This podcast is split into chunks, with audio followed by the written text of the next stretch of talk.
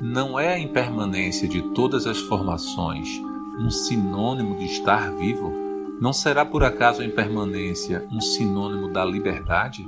A impermanência se trata de um sinônimo de estar perfeitamente liberado desde o início. Saikawa Roshi